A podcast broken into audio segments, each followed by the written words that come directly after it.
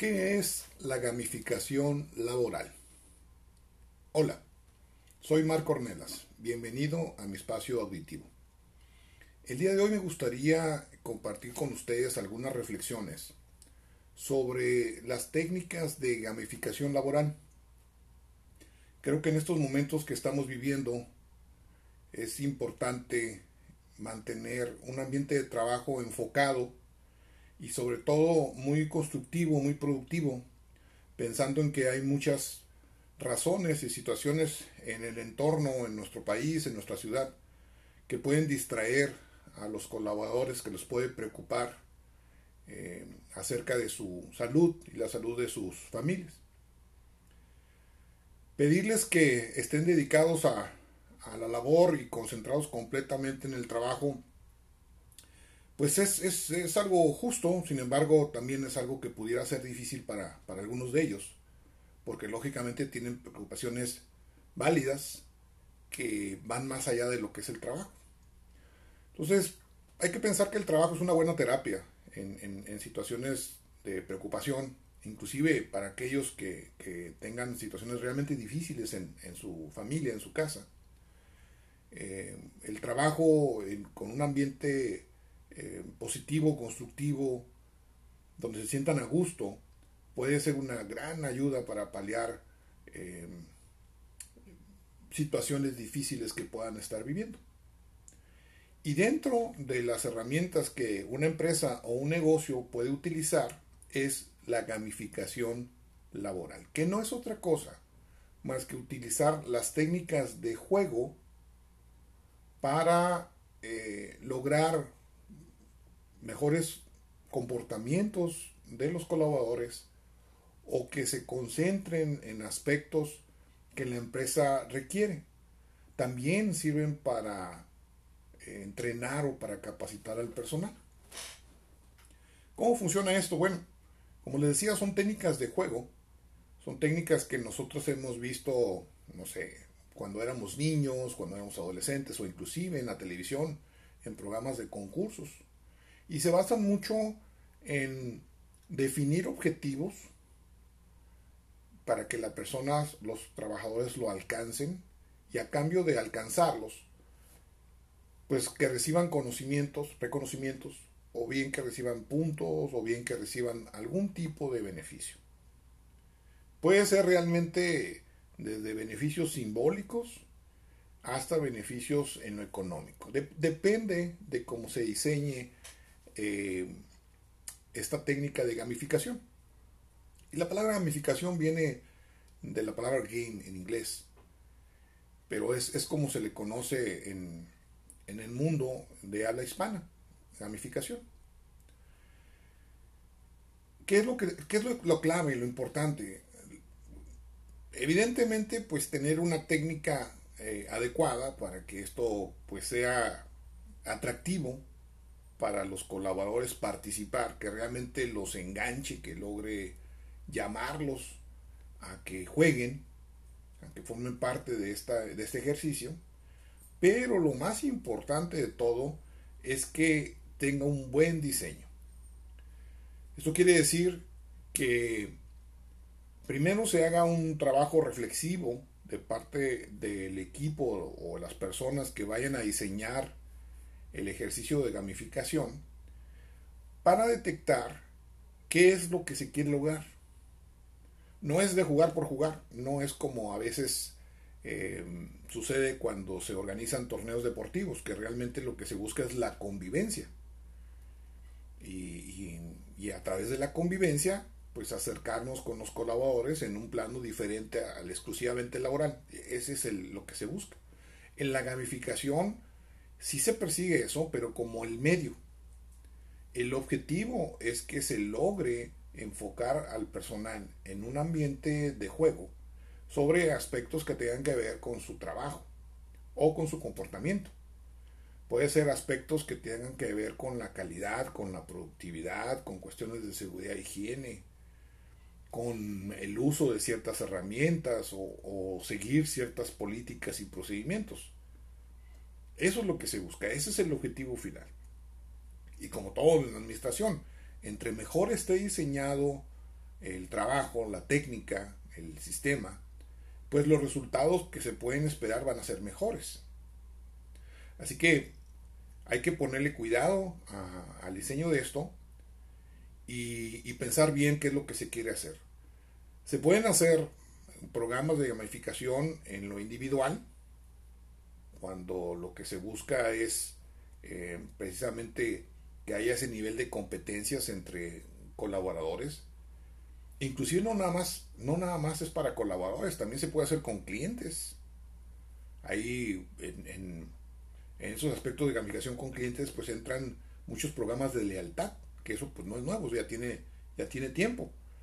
Eh, por ejemplo, si van cinco veces a un restaurante, cada vez que van les van eh, marcando una tarjeta y a la quinta vez tienen una, una cena gratis. Esa es una especie de gamificación porque se van llevando puntos cada vez que uno acude al restaurante. Entonces, eh, en el caso de los, de los trabajadores, decía, se tiene que, que, estar claro si lo que se quiere hacer es un, un, juego en lo individual, donde se compita uno contra otro colaborador, o bien por equipos depende, como les decía hace rato, de qué es lo que se quiere lograr, cuál es el comportamiento esperado. A mí lo personal tengo la experiencia de haber diseñado algunos programas para, eh, me acuerdo mucho de uno, en donde queríamos implementar en una operación industrial eh, manufactura esbelta. Y lo queríamos hacer a todos niveles. Queríamos que todo el mundo estuviera eh, o, tuviera cuando menos los conocimientos básicos de, manufactura esbelta.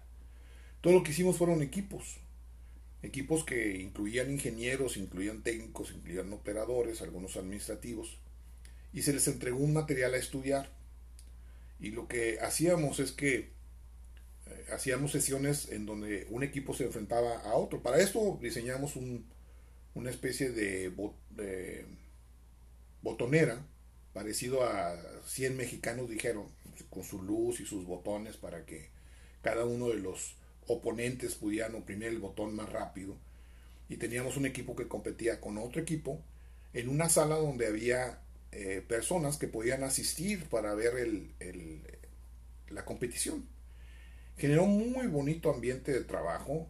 Eh, las personas tenían que leer eh, todo el material que se le dio sobre manufactura esbelta porque lo que se preguntaba por la persona que hacía a veces de anfitrión del, evento eran precisamente perdón, preguntas que venían en el material que se le habían eh, entregado días antes o semanas antes a los equipos para que lo estudiaran. Y conforme iban ganando, iban pasando de niveles, las preguntas se iban haciendo más, más complicadas.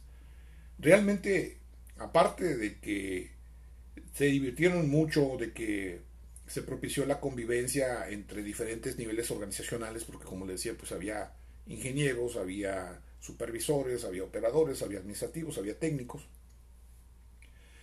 Eh, pues se logró hacer una capacitación de forma masiva en un ambiente muy, muy cordial, porque las personas estudiaban en sus casas o cuando tenían tiempo libre. No, no, no fue una capacitación que se les dio en un salón, sino que se les dio el material y se dijo, mira, formen un equipo y, compitan.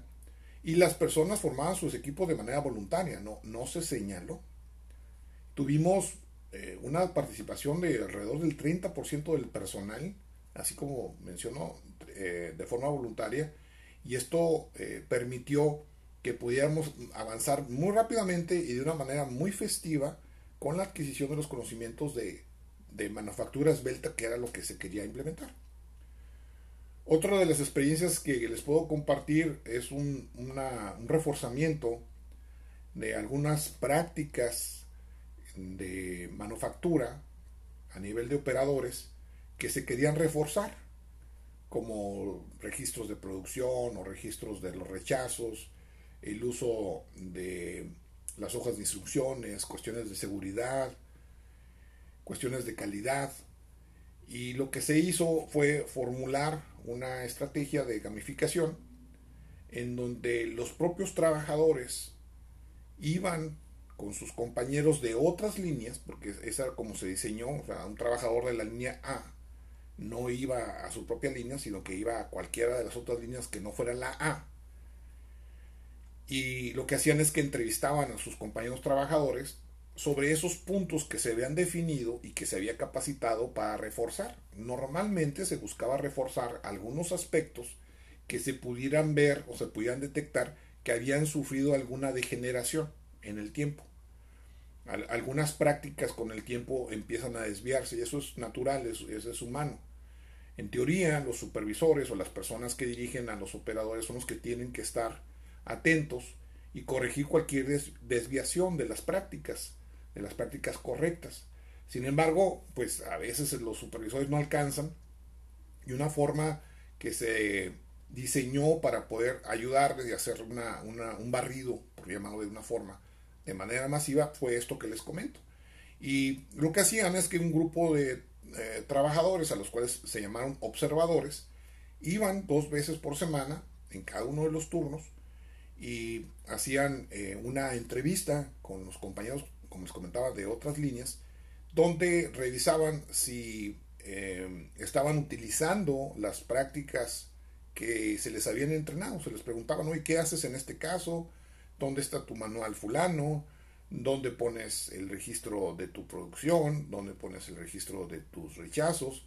Y todo eso se verificaba. Esto pues tenía una doble función. Una es a través de la entrevista y que los trabajadores sabían que iban a ser entrevistados, pues trataban de tener las cosas como la práctica lo, lo solicitaba. Y la otra, que el trabajador que entrevistaba, esto es el entrevistador, también era un operador. Y para poder hacer las preguntas, pues tenía que tener mucha claridad sobre los conceptos. Así que al preguntar, pues seguía aprendiendo y reforzando su conocimiento. Y estos grupos que hacían esto, pues eran rotativos. Trabajaban como observadores un par de semanas y después ellos ya no eran más observadores, y venía otro grupo nuevo, que eran los, los, siguientes observadores por dos semanas más. A las personas que contestaban correctamente se les otorgaba puntos. Y esos puntos eran acumulables y después los podían cambiar por diferentes cosas. Había una, serie, un catálogo de souvenirs que iban desde una pluma hasta pantallas de plasma, porque eran acumulables y nunca vencían. Y, lógicamente cuando un trabajador no contestaba, o se equivocaba, el observador tenía la obligación de en ese momento entrenarlo, de decirle, bien, no, me contestaste mal, lo que me debiste haber contestado era esto y esto y esto y esto. Y el observador ganaba puntos. O sea, alguien ganaba puntos. O las ganaba el observador si el observado no contestaba correctamente, o ganaba el observado si contestaba correctamente. Y esto lo que hacía es que pues, se trataba de hacer un balance de tal forma que, que se buscaban los puntos de alguna u otra forma. Las gráficas sobre la mejora en la aplicación de las mejores prácticas fueron impresionantes, impresionantes. Eh, al cabo de un año, ese programa tenía muchísimas personas que habían recibido reconocimientos, 82% del personal eran las que habían recibido algún reconocimiento en un año, y se habían mejorado significativamente muchas de las prácticas. hay muchas maneras, aquí les acabo de mencionar dos, dos, este, dos formas. Otra de las formas que, que, pudieran ser, por ejemplo, cuando estamos hablando sobre los procesos de onboarding o de integración de nuevos empleados, también se les puede dar una, una lista de situaciones que tienen que investigar o que tienen que conocer con la idea de que ellos eh, se abran a su ambiente laboral, a su nuevo ambiente laboral y que sean capaces de identificar eh, algunos aspectos que les van a servir para eh, hacer mejor su labor. Por ejemplo, se le puede poner en una, una hoja tipo lista de verificación, es decir, tienes que localizar el almacén de refacciones, que es el que vas a utilizar, y preguntar el nombre del, de la persona que te tiende ahí. Entonces ya iban, preguntaban, anotaban el nombre. Ahora tienes que ir a, conocer dónde está em, la hoja de seguridad del material que utilizas y anotar aquí en, qué poste se encuentra, por decir algo. O sea, es una forma de decir, mira, vamos a hacer una especie de rally en donde tú vas a ir a varios puntos en, en la planta que, que tienes que investigar, tienes que anotar aquí y una vez que los completes obtienes esto, algún, algún tipo de reconocimiento o premio, etc. Ejemplos hay muchísimos. En alguna ocasión también eh, se colocaron campanas, campanas metálicas. Hagan en cuenta como las campanas que se usaban antes en las iglesias para llamar a misa, nomás que esas eran grandotas, y las campanas que les comento eran pequeñas, más o menos como de un pie. Eh, y lo que hacía con las campanas es que cuando una área o unas líneas lograban tener un alcance significativo en cuanto a la producción o productividad o, días sin accidentes o, días de calidad o, o alguna felicitación de parte del cliente o al haber pasado una auditoría de manera exitosa, cualquier cosa que hubieran hecho algo relevante, se reunían alrededor de, de donde estaba la campana, se les hablaba, se les felicitaba por lo logrado, y ellos tenían que escoger a alguien que tomara el badajo, eh, el badajo estaba unido con una, una correa de algodón, y hacer sonar la campana, y era, era una situación em, especial a quienes eh, se les asignaba la función de hacer sonar la campana. Lo importante aquí es que los campanazos de la campana, que aunque no era muy grande, pues era muy sonora, pues se oían en toda la planta. Y eso hacía que otros compañeros de otras áreas, de otras líneas, se enteraran que tal área o tal línea acababa de recibir algún tipo de reconocimiento. Evidentemente, pues, todo esto se reforzaba a través de la evidencia fotográfica que después se publicaba en los medios de comunicación, pero en ese momento el que se hubiera un, un toque de campanas, como se llamaba, el que hubiera una situación en donde la empresa hacía un reconocimiento y lo hacía patente con el grupo completo, con el supervisor, con el gerente. Y el hecho de que esas campanas nada más se tocaba cuando hubiera una situación relevante, porque no se tocaban eh, a la ligera, sino que realmente tenía que ser una situación relevante, pues era algo que a los trabajadores les entusiasmaba. Y realmente, desde el punto de vista de la empresa, no había un costo más que el costo que se hizo una sola vez cuando se puso, se compró y se puso la campana. Después de eso, pues, no, no había costos adicionales. De esto hay muchos ejemplos de los que podíamos platicar. Al final lo que trato de compartir es que es más fácil orientar el comportamiento de grupos, de las masas, si lo hacemos de una manera agradable. Y una manera agradable, sin lugar a dudas, es a través de las técnicas de juego. Esto en muchas industrias todavía no es algo que se vea con frecuencia, de hecho es relativamente nuevo en los ambientes industriales. Sin embargo, yo creo que en estos momentos pudiera ser de gran ayuda para reconstruir el, tejido social de los ambientes laborales y que las personas puedan tener otros temas de conversación, este, otras, otras situaciones que los distraigan y que sean constructivas y que sean benéficas y lógicamente que les ayude a hacer mejor su trabajo. Hasta aquí mi comentario. Como siempre, los invito a que si tienen alguna, algún comentario que ayude a mejorar esta información o tienen alguna pregunta, por favor envíenme un, un mensaje o un correo a mi correo personal marco-ornelas Gracias.